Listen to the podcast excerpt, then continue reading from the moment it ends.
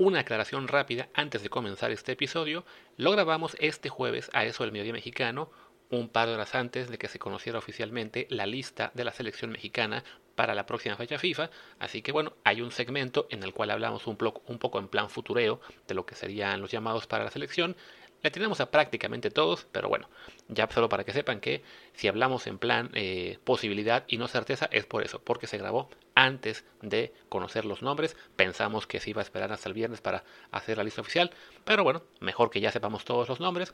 Este viernes seguramente haremos un episodio a eso el medio mexicano en el que analizaremos más a fondo lo que ha sido la nueva convocatoria y pues todo lo que tenga que ver con la selección mexicana. Quédense con el resto del episodio que también tenemos a Chivas, a Canelo, a Checo Pérez, así que vale mucho la pena escucharlo. Gracias.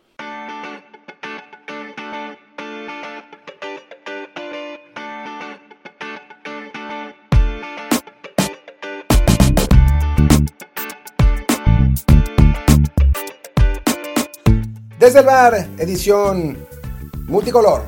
Hoy en, en 4 de noviembre pues no hay un gran tema, no hay un tema así brutal del que podamos hablar y volvernos locos, así que, que pues vamos a hablar de varios, entre las chivas, la selección, eh, los boxadores, ya recuerden que tuvimos un matutino hablando de Cruz Azul y antes un matutino hablando de América, así que ya estamos cubriendo a todos los equipos para que no se enojen, solo a Pumas no, porque no queremos echarles la sal para el partido de dentro de un rato, pero bueno, yo soy Martín del Palacio, ¿Qué tal? Yo soy Luis Herrera y como siempre, antes de comenzar, les tengo que recordar que por favor déjenos reviews 5 estrellas en Apple Podcast para que más gente nos encuentre. Ahora que estamos de vuelta ya haciendo episodios todas las semanas y en general también todos los días, aunque sea matutino, pues sí, hace falta que regrese un poquito de gente. Así que ese review en Apple Podcast nos ayuda muchísimo. Y bueno, también recuerden que estamos en Spotify, en Amazon Music, Google Podcast y demás aplicaciones.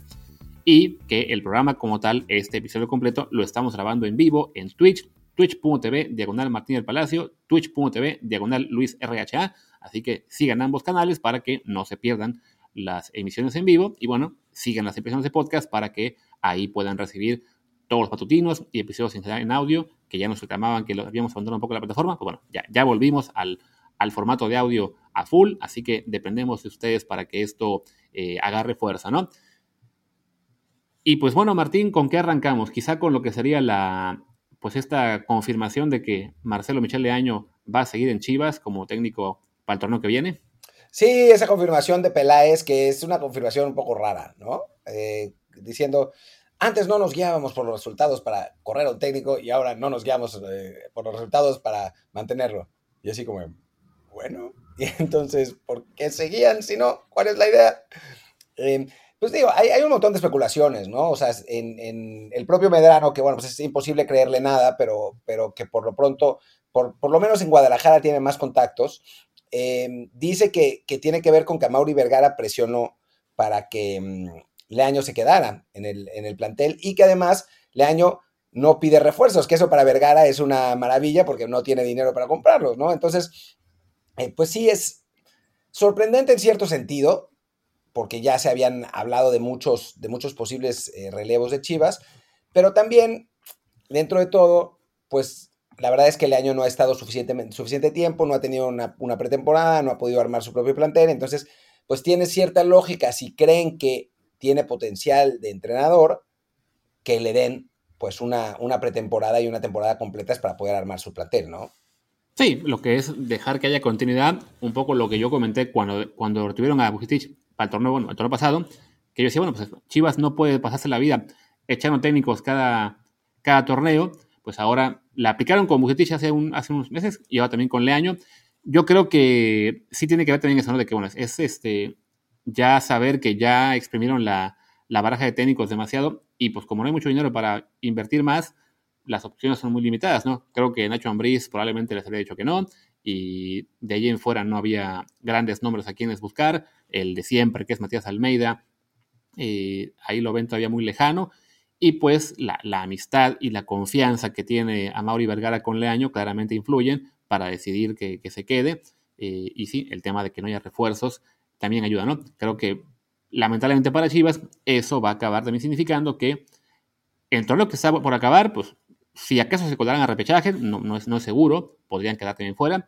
Y el torneo que viene, pues no va a ser muy diferente, porque el, plantel que tienen, con algunas excepciones, no está para, para pelear por gran cosa. ¿no? es, un, plantel eh, decente para quizás aspirar a ser octavo, noveno y ya, ¿no? Entonces, que era de hecho el, puesto en el que estaban cuando estaba Bucetich y no les, les parecía poco, llega el año, se van incluso aún más abajo, pero bueno, quizá el hecho de que esté ahí ya desde el arranque les permita pues eh, entender mejor su día de juego, no sé, y que, y que les vaya mejor, pero francamente yo no los veo como candidatos a gran cosa con Leaño o con Almeida o con el que quieran, ¿no?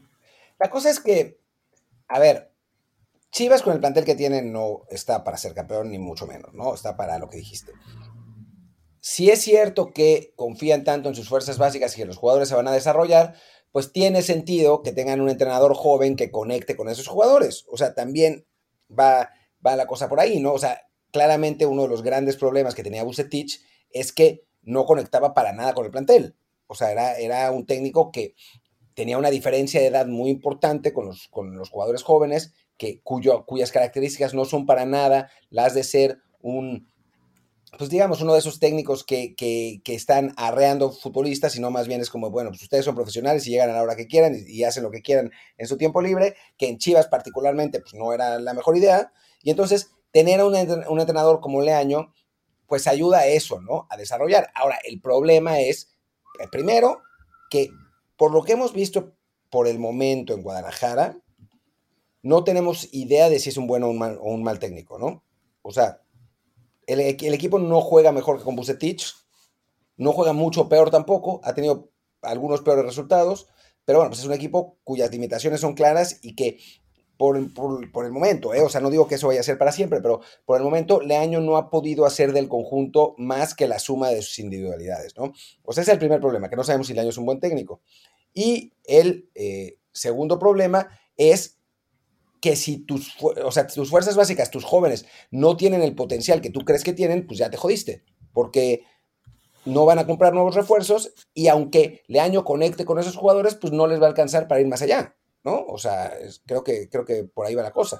Sí, y también hay que considerar de que, bueno, ahora mismo resulta, digamos, fácil apostar por la continuidad, porque el año lleva en el equipo un mes, quizás seis semanas, no recuerdo bien ahora la fecha que, que se fue Puitich, pero eh, si el torneo que viene eh, arrancan mal o siguen esta medianía tirando a, pues a, un mal equipo otra vez, que esté aspirando más que nada a la repesca y poco más, la presión por, eh, por, por que se vaya el técnico y porque venga alguien más va a crecer tanto de parte de la afición como de prensa en Guadalajara, y va a ser complicado para Vergara y para Peláez seguir creyendo en ese técnico que a su vez apuesta por los jóvenes o apuesta por la cantera. O sea, Chivas es un equipo que en este momento, por como esa situación en la cual no puede reforzarse con grandes jugadores, no tiene dinero para hacer unas incorporaciones, pues tiene que apostar a futuro, a largo plazo, y es un equipo que por sus características no vive en el largo plazo. Siempre todo es a corto, ¿no? Siempre es, tenemos que ser campeones ya, tenemos que ser campeones ya, y la verdad es que es un proyecto que no está para eso.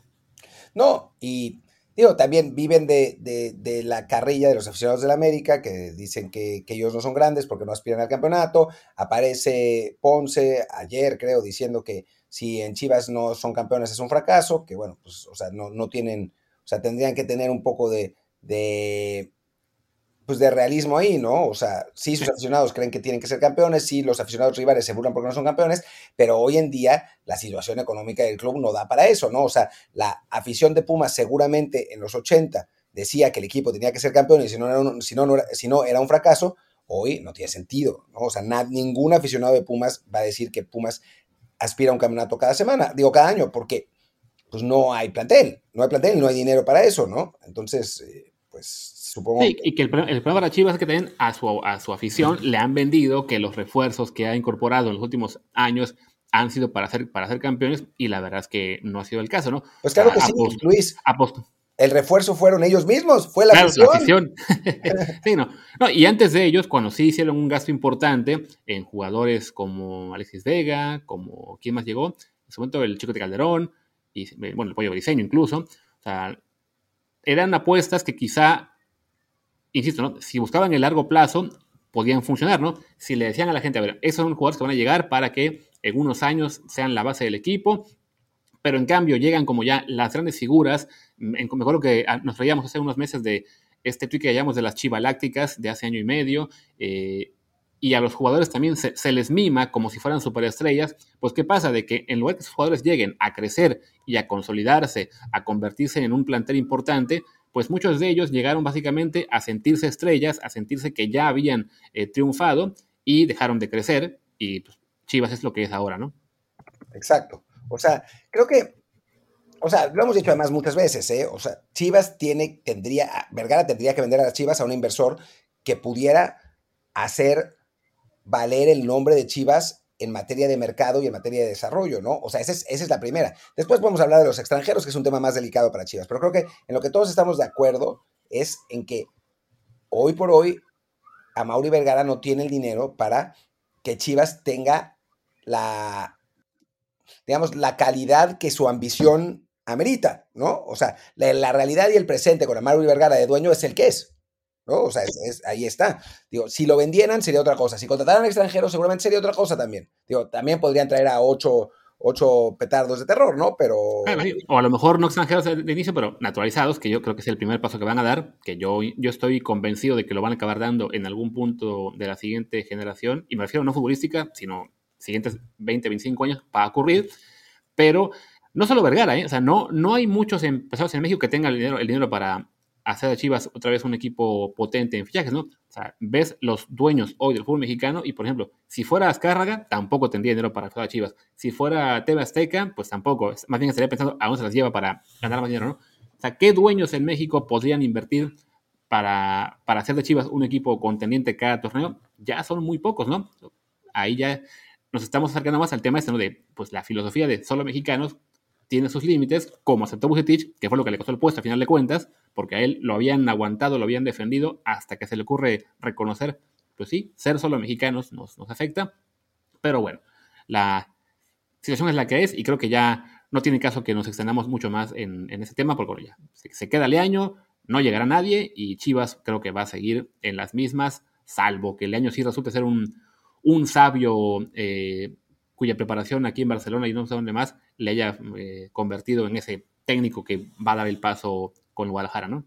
Eh, yo eh, aprovecharía antes de, pasar a otro tema para contestar algunas preguntas. Hay una pregunta que es, que, es, que es la misma de dos personas. Una dice quién podría comprar a Chivas y el segundo que si haya un inversor de ese tipo. Pues recuerden que Slim quería. Recuerden que en su momento Slim quería. Lo que pasa es que Slim está peleado con Televisa y Televisa no lo dejó pero, pero había, había intenciones de Slim de buscar al, Guadalajara. Y sí, o sea, Guadalajara es potencialmente una mina de oro, ¿no? Es un equipo que tiene un montón de afición, pero no solamente tiene un montón de afición aquí, sino un montón de afición en Estados Unidos, que eso, pues, pagan en dólares, como, como bien sabemos. O sea, bien manejado es posible. El asunto es que Mauri Vergara no tiene el dinero para eso. O sea, no, más allá de, de la mina de oro y de la inversión que requiere, no es que a Mauri heredó el dinero que le correspondía de Jorge Vergara, pero ya ese dinero ya no era lo de antes, porque perdió un montón en su divorcio. Entonces, ya no tienen el dinero para, para poder hacer la inversión que se necesita para poder después generar más ingresos. Entonces, pues sí, no está fácil, no está fácil, pero sí, de que hay empresarios multimillonarios que tienen más dinero que Mauri Vergara en México, sin duda los hay, ¿no? Pero bueno, pues tendrían que... Que quieren entrar al fútbol son pocos, ¿no? Y, otra pregunta que hay aquí, o bueno, un comentario que nos pone acá Dark Boss, es que si hay equipo para competir, hay una buena plantilla, el problema está en otro lugar. No. O sea, esa, es, una, es, una situación en la que muchos fans de Guadalajara no quieren asumir el nivel real de su plantilla. O sea, te vas hombre por hombre a la plantilla del Guadalajara y en casi ningún puesto o en ninguno tienes a un jugador que esté entre los mejores cinco de la liga. En prácticamente ningún puesto. Yo diría que en ninguno. Ajá. O sea, quizá Alexis Vega cuando empezó a despuntar y ya pero ni, ni, Gudiño de los, de los mejores cinco puestos de la liga, ni el Pollo Briseño, Bolívar, Sotiva, quien sea, están entre los 10 mejores centrales de la liga, ni el, ni el Chicote Calderón, ni, ¿cómo se llama? Ni, ni Antuna estaba ya tampoco entre los mejores extremos, ni Beltrán, ni quien ustedes quieran. Entonces, cuando tienes una plantilla en la que no hay absolutamente nadie que esté en el top de la liga, no puedes pensar incompetitivamente. Te fijas en los, equipos como León, como Tigres, como Monterrey, como América, como Cruz Azul, y los que han dado más pelea en los últimos torneos, como un Santos, este, ahora el, Atlas está incluso ahí también dando lata, ves por lo menos a un par de jugadores que dicen, ah, estos serían titulares en cualquier lugar de la Liga Mexicana. De Chivas prácticamente ninguno. No, esencialmente ninguno. O sea, pensándolo así, es que no hay. O sea, Vega. Alexis, sí, y Vega, recordemos que pues, dio su estirón en los últimos meses. Digamos que en los Juegos Olímpicos ya fue donde parecía consolidarse y lo llaman a la mayor, a la selección, y se, se rompe. Y desafortunadamente, pues eso también ha afectado su nivel, ¿no? El torneo. Es que dice Dark Boss que, que claro que no están en los top 5, pero tienen para competir. Pues es, es, lo que hacen, ¿no? O sea, dicen, así como Puebla llegó a semis, pues Chivas llegó a semis hace dos temporadas. O sea, pero es, es para lo que dan, ¿no? O sea, para hacer un Pumas cuando llegamos a la final, un Chivas que llegó a semifinales, eh, un Puebla que llegó a semifinales una vez, para eso, pero para competir por los primeros lugares constantemente, pues no le da, no le da. ¿no? O sea, es, es, sí, o sea, el Puebla llegó a una semifinal y no va a llegar a la semifinal todos los torneos, o sea, llegó a una. Un poco por gran trabajo del técnico, un poco quizá por casualidad, un poco porque se fueron los rivales, ¿no? Eh, Pumas en la, el, hace esos torneos igual, llegó a la final, pero sabemos que no va a seguir llegando a la final cada torneo. O sea, Chivas tiene para eso, ¿no? Para aspirar a colarse alguna vez, como fue aquella semi que se coló por ganarle a la América con Chicoteos, pero ya, pero no tiene el, el, proyecto para pensar en realmente estar cada torneo con la obligación o con el, sí, el compromiso de decir, ah, este plantel está para llegar a, a semis o a la final. Tío, puede llegar porque en cualquier equipo puede llegar, sí, pero no es favorito, ¿no? Es un poco lo que pasa con México, que siempre chillamos de que no llegamos al quinto partido cuando, bueno, pues que la verdad no tenemos equipo para hacer quinto partido. Se cuelan algunos, sí, que no lo merecen o que no deberían, esa parte, ¿no? Pero la, la realidad futbolística de México es la que es, que es que somos un equipo entre el, una selección entre las 2 y la 15 del mundo, y la de Chivas que tiene un plantel entre el 8 y el 12 de la, la Liga Mexicana. Exacto, perdón, sí, sí, exacto. Es, es lo que es, y alguna vez podrá estar mejor y otra vez podrá estar peor. O sea, este año igual no califica, ¿no? Y eso no quiere decir que su plantel sea el 15 del fútbol mexicano, simplemente pues, no le alcanzó, ¿no? Pero, pero bueno, en fin, creo que, que, que bueno, simplemente, a ver, para cerrar una última de Dark Post que dice que si vemos en algún punto que, que, regrese Chivas a ser protagonista cada torneo, pues no hasta que lo vendan para mí. No. Sí, yo también. Yo creo que, y que lo vendan y que cambien la filosofía. Sea, sí creo que si lo venden a un empresario rico, que no creo que sea Slim, pero bueno, a otro empresario que quiera meterle mucho dinero, va a tener al menos este, la posibilidad de, de, de ser más sólido y estar más seguido en las liguillas, pero con solo mexicanos, eh, ahora que ya eh, el fútbol mundial en general está siendo pues, más, más eh, globalizado y más las figuras se te van a, Europa, pues los que se quedan en México van a ser siempre jugadores de selección B o, o, simplemente de liga mexicana y ya, ¿no? Sea, no de nivel estrella, entonces así va a ser muy complicado armar planteles que estén para pelear y para estar siempre en la parte de arriba. Sí, de acuerdo, totalmente de acuerdo.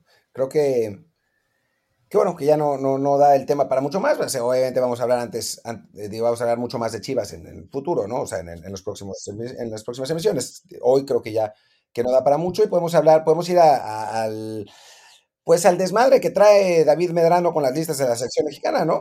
O sea, ayer, antier, mencionábamos una columna que había puesto en la que decía que volvía Arteaga y que volvía eh, Laines y que volvía Macías, lo de Macías no tenía ningún sentido, eh, y que iban a llamar a David Ochoa, o sea, hasta hizo una, un, un, una canchita con, con, su papel que dice, él, dice señor David Medrano.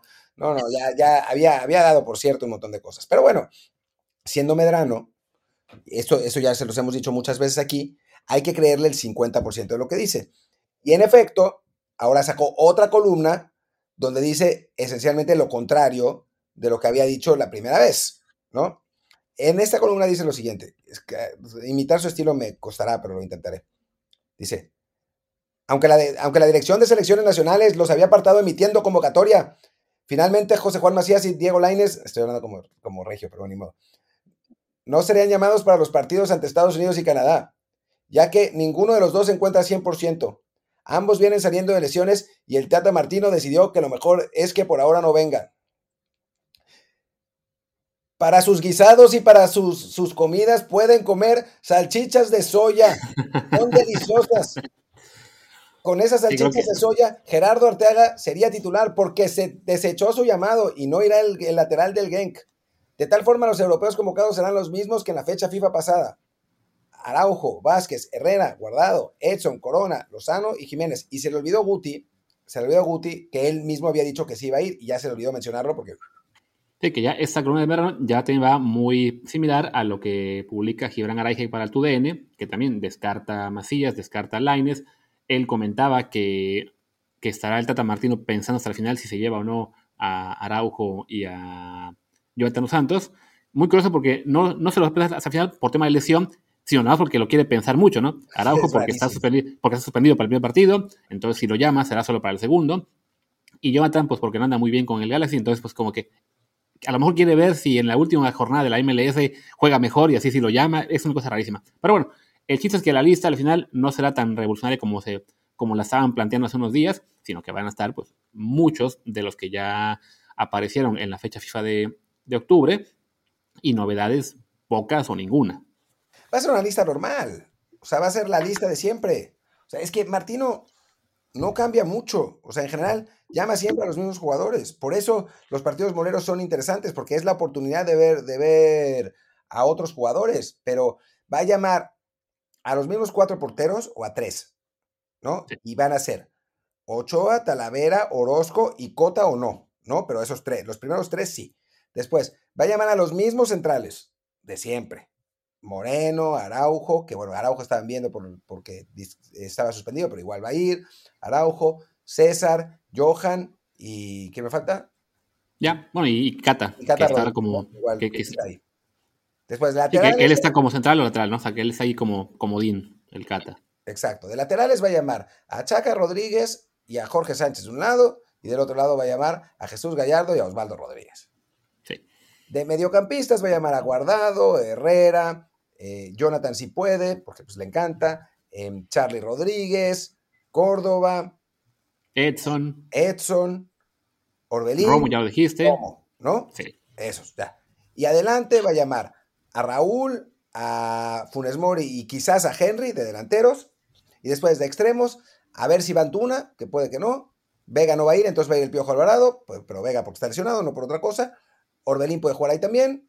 Y alguien me faltará, pero nada, no mucho más. El Chucky de Catito. El, Chucky de Catito, sí, claro. Sí, no, además, al ser listas tan grandes las que está usando el Tata todo este año, o sea, desde las convocatorias previas a los Olímpicos y Copa eran listas de 30, 40 jugadores, pues ya no le queda mucho jugador a quien llamar, ¿no? O sea, sí, eh, falta eh, quien pide que, llamen a, Aldo Rocha, o a Ponchito González, o a, bueno, Arteaga, que está castigado, eh, pero en general, o sea, de una lista de 28 para la fecha FIFA pasada, pues está complicado decir así, voy a sacar a 6 para meter otros 6, ¿no? Ya él llamó a los 28 que él quería la, anterior y no va a cambiar mucho, ¿no? Es la lista, la que usó para Ecuador y la que tendrá que hacer para Chile en diciembre, pues las que, en las que sí puede haber, a lo mejor hay un poquito de, renovación, de, interés, de, ver a jugadores diferentes, pero eh, son, son listas para son, son partidos de prueba. Ya en la eliminatoria va a llamar a los que, a los que siempre ha llamado eh, y, y ahora mismo sí, hasta que esté, digamos, el pase ya al Mundial eh, consolidado, no lo vamos a ver hacer experimentos en partidos oficiales. Sí, no va a pasar, no va a pasar. O sea, si, calificamos, entonces creo que sí podrá empezar, sobre todo a darle descanso a jugadores que son importantes y que prefieren estar en su club, ¿no? Pero antes de que se califique, creo que va a llevar a los mismos de siempre. O sea, Lines quizás, si se recupera 100%, y fuera de eso, no me suena que, que, vaya a hacer muchísimos cambios. ¿eh? Sí, que además es normal, o sea, no, no es que ya sea, más allá de que algunos quieran ver nombres diferentes, sobre todo el de Arteaga, creo que es el que sí está eh, mucho más este, controversial, que no lo llame, pues los demás son nombres un poco de, pues de que ilusiona la afición ver a jugadores nuevos, ver a jugadores jóvenes, por esta percepción que hay de que toda la selección son veteranos, inflados, divas y, y petardos, pero la renovación ha ido llegando, ¿no? Lo comentamos ya, pues que estamos ahí viendo a un César Montes, a un Johan Vázquez, a un Osvaldo Rodríguez, a un eh, Jorge Sánchez, eh, ¿cómo se llama? Romo es de este ciclo también apenas, eh, Charlie Córdoba, Antuna, Alexis Vega, todos son jugadores que llegaron en este ciclo. O sea, la renovación sí llegó, simplemente, pues como que queremos renovación cada año, como a lo, a lo Messi con el Barça. Sí, a ver, algunos jugadores nos hacen falta, ¿no? Más bien, algunos jugadores nos sobran, pero, pero sí, la verdad es que no hay mucho para dónde hacerse. Em, a mí, yo sí soy partidario, sería partidario de que cada convocatoria se probara uno o dos jugadores, ni, siquiera para jugar, o sea, que se los llevara a entrenar, porque lleva 28 y no los usa todos. O sea, deja un montón, ¿no? Entonces, como hizo con Chaquito Jiménez, bueno, que lleva a Poncho González un día, ¿no? O sea, que lo vea entrenar y vea si, si está el nivel, eh, que lleve a Aldo Rocha en algún momento, que sin duda que lleva un portero, ¿no? O sea, que, que, que, fuera rotando dos o tres nombres simplemente para ver, o sea, para que los vea, aunque, no, aunque luego no los ponga a jugar. Que no lo haga, en fin, sobre todo llamando 28 jugadores, o sea, tienes un montón de espacio, ponlos, o sea, lleva, lleva alguno, pero el núcleo, o sea, por ahí leo en los comentarios que dicen que el Piojo no tiene nivel de selección, pues quizás no tenga tanto nivel de selección, pero no va a jugar. O sea, en una convocatoria de dos partidos no va a jugar, va a jugar alguien más. Entonces, pues no, además, es tan grave. Creo que tiene que ver también con que como su núcleo de jugadores es como de 30, pues le cuesta mucho dejar fuera algunos, ¿no? O sea, los que se quedan fuera suele ser por lesión pero digamos, ¿no? Para pensar en darle la, oportunidad, no sé, de, estar en una convocatoria a quién te gusta, a Aldo Rocha, eh, ¿a quién tienes que sacar de la lista? Por ejemplo. Es que el medio campo está dificilísimo. Ajá, ese es el problema, ¿no? A, quién sacas? ¿A Charlie, o a Córdoba, o a Guardado, o a Gutiérrez, o a Jonathan? Entonces, creo que eso es parte de lo que le complica a, a, a Martino, que él tiene ya su base muy hecha, entonces para poder incorporar a alguien nuevo, le hace falta que se lesionen varios. Por ejemplo, en la central, metió al Cata porque le urgía ahí un reemplazo, porque se le acabaron. Bueno, porque Salcedo se fue. O sea, Salcedo se fue. Ajá, pero, por ejemplo, ahora que está lesionado Vega, ¿no sería mejor llevar a Ponchito González en lugar de llevar al Piojo Alvarado? O sea, no va a ser mucha diferencia, ¿no? O sea, es una buena oportunidad. O no sería bueno llevar a, a Santi Jiménez en algún momento en lugar que a Henry Martín. O sea, Creo que Yo me lo pensaría, pero sabemos que el Tata, pues sí, es, es muy conservador, ¿no? Aquí, por ejemplo, y, por, otro, lado, también hay que pensar que no es que las opciones que no han entrado en la convocatoria sean jugadores este, fabulosos que van a cambiar la, la, selección, ¿no? por ejemplo, aquí comentaban en, el chat que hay que mover a la defensa al menos uno nuevo. Y dices, ok, a ver, en la central, que es donde más quieren cambios, que yo digo, pues a ver, están ahí Montes, Araujo, Moreno y Johan, el central que me digan de la Liga MX que quieran llamar está lejísimos de esos cuatro. Entonces, no es tan sencillo decir, ah, que llamen uno nuevo. Pues, llamar uno, ¿por qué? Nomás porque sí, ¿no? Ya para eso está el partido modelo contra, contra Ecuador. Ahí llamó Angulo y a Jared.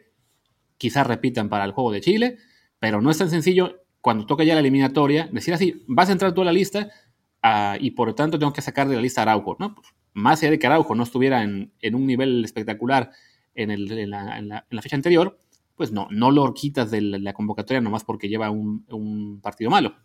No, no. No, digo, tienes que, si a Salcedo le costó, o sea, no solo, no solo que jugara mal, sino que se tuvo que pelear con su auxiliar para que al final de cuentas lo sacaran, ¿no? Sí. Eh, entonces, pues sí, no está fácil, no está fácil hacer esos, esos, esos cambios, la verdad. Dicen por ahí en el, en el chat que, que si Angulo de Atlas ya merece ser considerado. Yo creo que no.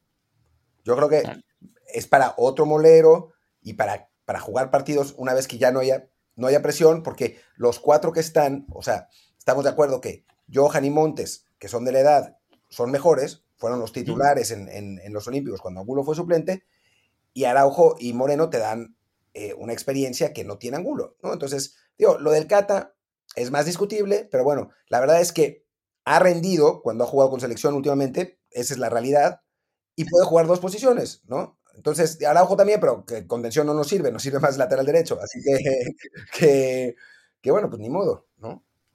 Sí, así es. O sea, y de repente, o sea, en general, en cada puesto en el cual queremos ser jugadores eh, diferentes, la verdad es que ya que te pones a analizar las opciones, cada quien tiene un nombre distinto, ¿no? Hay gente que quiere ver a Angulo, hay gente que quería ver a Jared Ortega, hay gente que ya quería ver a Víctor Guzmán, el de Tijuana también en la central, cuando es un chico de, ¿qué? 18 años apenas, que todavía le falta muchísimo, ¿no?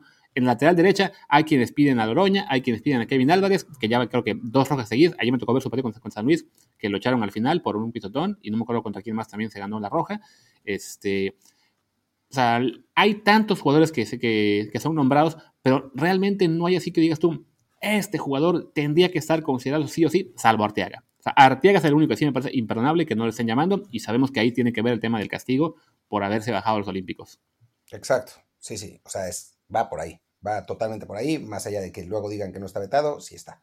Así que, que bueno, dice eh, Eric Moncada, y yo estoy de acuerdo, dice, con que no lleva a, Pizarro me conformo, en efecto. ya. Eh, eh, y Pizarro ya. Creo que ese, ese alacrán nos lo sacamos de la espalda. Sí, Pizarro ya que se quedara fuera de la fecha anterior, ya te dice que el Teta se da cuenta de que no, no va a llegar al Mundial. Salvo que se regrese a la Liga Mexicana y sea la figura que lleve a Chivas al campeonato, cosa que no va a pasar. Lo segundo, lo primero que hice así, este, ya se va a quedar fuera, ¿no? De entrada, porque en la selección, pues el, ni con Tata ni, con antes con Osorio tiene una posición clara en, la cual destacar, o sea, no, se adapta a su estilo de juego el, de la selección, y también porque su nivel ha bajado muchísimo. Sí, sí, también, eh, realmente. Dicen por ahí que eh, la Chofis es mejor que Pizarro, bueno, pues es como morir ahogado o morir devorado por termitas, así que... Em, que si Orbelín se va a ir en enero, si se va a ir al Celta, eh, que si va a jugar Johan Vázquez y titular contra Estados Unidos, no creo, creo que la, titular, que la defensa va a ser Araujo y Moreno. Em, no, este, no, Araujo no puede ser, Araujo ah, está Moreno y Montes. Montes Sí, sí. Em, y bueno, creo que con eso podemos dejar de hablar de selección. Un par de cosas, porque están en, los comentarios bastante, y también ya vi, salió la convocatoria de Estados Unidos, con buenas y malas noticias para México. Buenas noticias, no va yo Reina, está lesionado. Malas noticias, no va a ser Giño de este, está lesionado. Tenemos una gran oportunidad de aprovechar esa, avenida por la banda, pero pues no va a estar, así que, que ni modo. Pero, pero bueno, el resto creo que es una convocatoria más o menos normal. Sí, nada más la, mencioné rápido. Eh, porteros, Sean Johnson, Zach Stephen y Matt Turner. Defensas, Reggie Cannon, Mark McKenzie, Chris Richards, Anthony Robinson, Miles Robinson, Joe Scully, Sam Bynes, DeAndre Jeslin y Walker Zimmerman. Mediocampistas, Kelly Acosta, Tyler Adams, Gianluca Abucio, Sebastián Detlet, Westin McKenney, Yunus Musa, Christian Roldán y delanteros Brendan Aronson, Paul Arriola, Jesús Ferreira, Ricardo Pepi, Christian Pulisic y Tim Wea. Bueno, el 9 que va es Pepi, ¿no? Vamos a ver si es el que, si, es el que empieza. Y, Wea es un 9 ish, ¿no? Em, Ahí está. es, una lista en la que aún hay muchos jugadores a los que no conocemos bien. O sea, eh, los nombres que siempre suenan son Stephen, eh, Adams, eh, Reina que no está, Pepi porque lo perdimos, Pulisic, pero en general sí, ya, ya que se pone una revista dónde juega cada uno de estos jugadores, sí es una lista que cada vez se vuelve pues, más europea y y peligrosa, ¿no? Sí, bueno, eso lo sabíamos. O sea, eso, eso lo sabemos con Estados Unidos. Lo que pasa es que son jugadores muy jóvenes, ¿no? Yo creo, yo sinceramente, digo, ya hablaremos un montón de este partido, ¿no? Hay, hay, un montón de tiempo para hablar de él. Eh, mañana, si sale la lista, haremos episodio de la lista, si no, hablaremos el lunes. Em, pero, pero creo que, eh, que México todavía está, por, por, más bien por experiencia que por otra cosa, tendría que estar un escalón por encima. Obviamente nos han ganado los últimos dos partidos y los partidos van a ser parejos, ¿no? O sea, no, no, no va a ser ni muchísimo menos un partido fácil y es posible que lo perdamos, ¿no? Pero creo que todavía por experiencia estamos un pasito por, encima, pero bueno, quién sabe, ¿no? O sea, hay, un montón de cosas que pueden pasar. Yo creo que nada ni nadie va a impedir el 2 a 0 que nos van a meter en este partido. Vamos a ver, yo, yo, yo hubiera, hubiera preferido que jugáramos con, con Canadá primero. Porque ese partido Creo que si lo hubiéramos jugado primero, lo ganamos tranquilo. Porque los canadienses están, pero inaguantables. O sea, creen que tienen al, al Bayern Múnich y que no, no, nada más tienen a un jugador. Y, la verdad es que no son tan buenos. Así que, qué bueno. Y de paso, con ese juego ya se, adapta el equipo al frío, ¿no? Entonces ya para luego ir con Estados Unidos ya se siente menos. Claro, claro, claro. Eh, pero bueno, ya, ya haremos pronósticos, ya diremos que eso. Preguntaba Danilo que si lo veíamos perdiendo, yo no. Y lo, del, lo de Luis, lo del 2-0 es una broma, es su cábala para cuando, cuando quiere que pase lo contrario. Así que, que bueno, en fin. Em, pues, ¿de qué, más, ¿de qué más hablamos? Hay, hay pelea del Canelo, ¿no? Hay pelea del Canelo, que creo que lo ideal sería hacerle un matutino mañana, supongo, eh, mañana viernes, ahí, dedicarle un poquito más de tiempo, pero bueno, recordar que es la pelea en la cual va a unificar el título de los supermedianos contra Caleb Plant, que en teoría debe ganar Canelo, y bueno, va a ser este, este sábado. ¿En dónde va a ser la pelea? ¿En Las Vegas? La pelea va a ser en... A ver, la conferencia de prensa fue en Los Ángeles, así que quizás la, pelea sea en Los Ángeles, pero... Pero no sé, estoy buscando dónde diablos es la pelea. No sé si en, en, Las Vegas. En Las Vegas, en Las Vegas, sí. Pero bueno, pues ahí está, eh, bueno, el Canelo eso, es, la pelea que le faltaba. Sabíamos que este año ha sido su. Ese era el objetivo, ¿no? Se quedó en los supermedianos para unificar. Ya le ganó a Billy Joe Sanders eh, hace unos meses, lo medio mató. Creo que desde entonces no, se le ha visto a, Sanders en público. Y bueno, y ahora con Cale Plant, pues eh, hubo ahí algunos llegues eh, en, las hojas de prensa. Nos reímos mucho. o sea, le puso, su madriza ya desde, desde el inicio. Sí, o sea, y bueno, yo estoy buscando aquí las apuestas de la pelea, aún no encuentro ninguna, pero sí, lo, que sabemos es que Canelo es extremadamente favorito para ganar y ya eh, unificar los cinturones. Es amplísimo favorito y con razón. O sea, es. Kelly Plant no es un bulto, como le gusta, les gusta decir a los, a los detractores del Canelo, no es un muerto, pero es lo que dice Héctor Suárez, ¿no? Que cuando tienes un boxeador élite contra un boxeador muy bueno, la diferencia es que o sea, la diferencia es tal que el élite hace ver al muy bueno como malo, ¿no? Entonces, la gente que no tiene idea de lo buen boxeador que es Canelo, dice, no, pues es que le ponen puro bulto porque los hace ver mal, ¿no? Por ahí ponían, ponían en, los comentarios que, que, habláramos de que Travieso Arce, Junge 49, que Travieso Arce dice que al Canelo le falta le hace falta una pelea donde salga ensangrentado. Y sí, para la, el corazón de los mexicanos que les gusta ver esos putazos. El asunto es que el Canelo pelea contra todos, de una manera en la que no necesita salir ensangrentado para ganar. O sea, contra, contra, Billy, contra Billy Bob Sanders, Billy Joe Sanders, eh, decía, no, pinche canelo, y terminó fracturándole el, orbital del ojo, ¿no? O sea, es, de, eso, de ese nivel estamos hablando del boxeador mexicano, ya es el, el mejor libra por libra prácticamente para todo el mundo, o sea, en fin, que hasta que no enfrente, hasta que no, creo, Digo, tiene algunos rivales interesantes por ahí, pero para mí, hasta que no entre en declive él, no lo van a tocar. Sí, está complicado. está en ese punto de su carrera en el cual en su división y las cercanas no se ve nadie que le pueda hacer esa pelea que, pide mucho mexicano, ¿no? O sea, ponerlo en problemas y que tenga que sacar la casta al final para hacer, no sé, un knockout tipo el de Chávez a... ¿A quién fue? ¿A Mary, Taylor, si no me equivoco? Sí. El de, en este momento está que sufra una pelea así no lo va, no va a pasar en el futuro cercano. Ya encontré lo que son entre las apuestas para esa pelea contra el Cale Plan. Canelo es favorito con menos 1250, lo cual significa que si alguien apuesta 1250 dólares a que gana Canelo, pues se lleva 100 de ganancia cuando Canelo gana, y en cambio Cale Plan eh, paga 6.30. O sea, si apuestas 100, te llevas 6.30. Entonces, son, son momios realmente disparejos, pero mal plan. Brutales, sería una gran sorpresa. Y lo que tiene Canelo Álvarez también es que, a diferencia, por ejemplo, de lo que pasó a Mike, Tyson, que cuando enfrentó a Buster Douglas, Buster Douglas pagaba 36 a 1, pero pues Tyson se la pasó metiéndose coca eh, durante su preparación y llegó pésimo. Canelo es un tipo muy profesional, ¿no? O sea, muy bien preparado por ahí Reynoso, muy profesional, y entonces no va a llegar todo mal preparado y gordo, ¿no? O sea, va a llegar a tope, y pues va a terminar ganando esa pelea. Sería una enorme sorpresa que perdiera, realmente. Y también, bueno, ya para pasar al último tema que tenemos pensado el día, pues sería la, que, la sorpresa que queremos que pase, que es que el Checo Pérez gane la carrera de México este domingo, cosa que también está muy complicado. Muy complicado, muy complicado porque, o sea, si, no sé, Verstappen llevara una enorme ventaja en el campeonato de, pilotos, le podrían decir, bueno, pues es la carrera de Checo, dale chance de que ahora él sea, pero no, o sea, la, creo que le lleva 7 a Hamilton o 4 a Hamilton, yo no me acuerdo cuánto, cuánto le lleva de ventaja, le lleva muy poquito. La, la pelea está cerradísima. sí hay posibilidad de que Canelo gane o deje a su coequipero ganar, va a ganar Verstappen. Eh, obviamente Hamilton es el mejor piloto de la historia probablemente, así que, que está, está complicado. Pero si lograra obtener un podio, que eso sí no es descabellado, yo creo que sería un gran resultado, ¿no? Sí, la diferencia ahora mismo entre Verstappen y Hamilton son 12 puntos. A 12 yo sé que es igual, igual es un margen bastante corto, quedan todavía cinco carreras, entonces la, pelea ahora mismo es entre Verstappen y Hamilton, con Checo Pérez y Valtteri Bottas como escuderos, como los que van a apoyar a sus compañeros.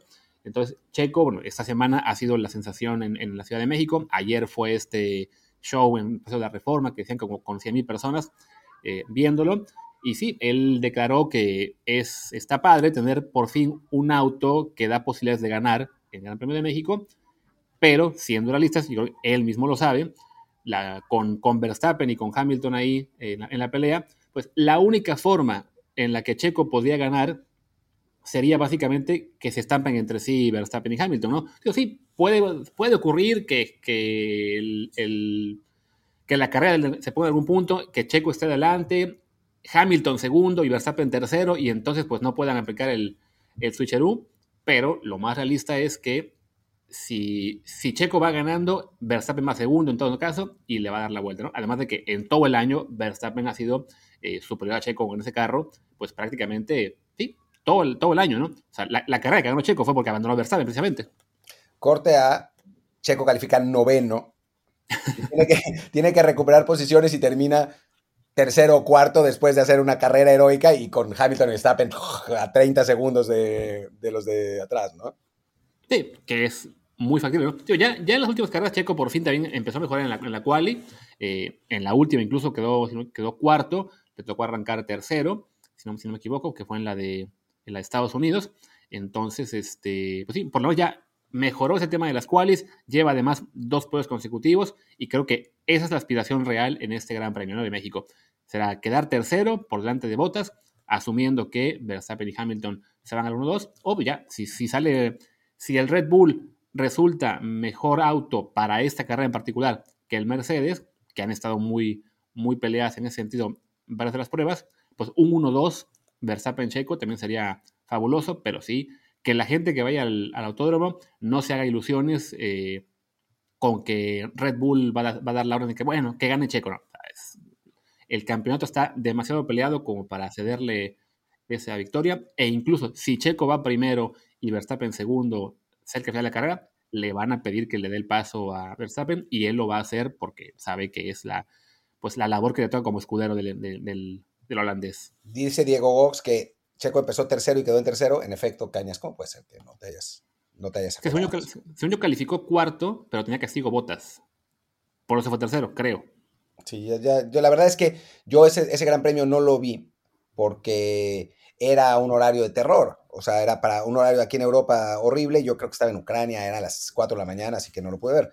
Este, pues, creo que sí lo voy a ver, pero va a ser también un horario de terror. En fin. No, pero, eh, no, pero o sea, el Gran Premio es a las 9 de la noche de acá. ah, pues ahí está, sí lo voy a ver. O sea, es tarde y también el último fue tarde, pero sí, me imagino que fue un día que, no sé, a lo mejor tenías eh, compromiso o lo que sea, nocturno, pero sí, no, o sea, el horario va a ser tiempo de México 2 de la tarde, las 9 de España.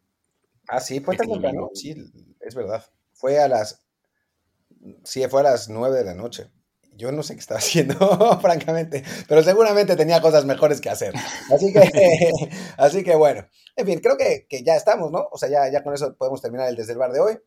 Eh, la verdad es que estuvo bastante bien, ya son 45 minutos, así que, que creo que ya, ya es momento, ¿no? Podemos ir, sí, podemos cerrar y ya mañana y pasado en Matutinos eh, ampliamos un poquito más si se puede con el tema de la pelea o con el tema de la carrera o con lo que salga, puede ser la lista también, que si sale a buena hora temprano, bueno, mañana viernes, que es complicado porque ya les gustó sacarla en la, tarde mexicana, incluso la última fue creo que en lunes, con todo el tema de que no, no conseguían juntar los 18, pero, pero si sale temprano, ya haremos episodio al respecto, si no, pues no, lo platicamos el lunes. Por lo tanto, pues sí, cerremos aquí en el, en el podcast. Yo soy Luis Herrera, mi Twitter es arroba luisrha, yo soy Martín del Palacio, mi Twitter es arroba martindelp y el del podcast desde el bar pod, desde el bar POD. Muchas, muchas gracias y nos vemos pues igual mañana, igual si no, bueno, mañana según el matutino, y si en episodio completo puede ser que mañana también. Ah, pero espera, ya me confirmaron, sí, eh, que la carrera pasada sí fue tercero, ya, ya recordé, él estaba peleando la pole, es la anterior en la que aprovechó el castigo de, de botas para ganar un puesto, pero sí, en la última carrera Checo sí fue tercero también en la cual. Qué falta. Para que no digan que, para que, no digan que, que, dejo yo aquí pasar los errores, no, me, había equivocado, fue tercero en la quali y en la carrera. Imperdonable, imperdonable. Vámonos. Vámonos, vengan mañana a mentarle la madre al Cañas por equivocarse así. Chao, chao. Chao.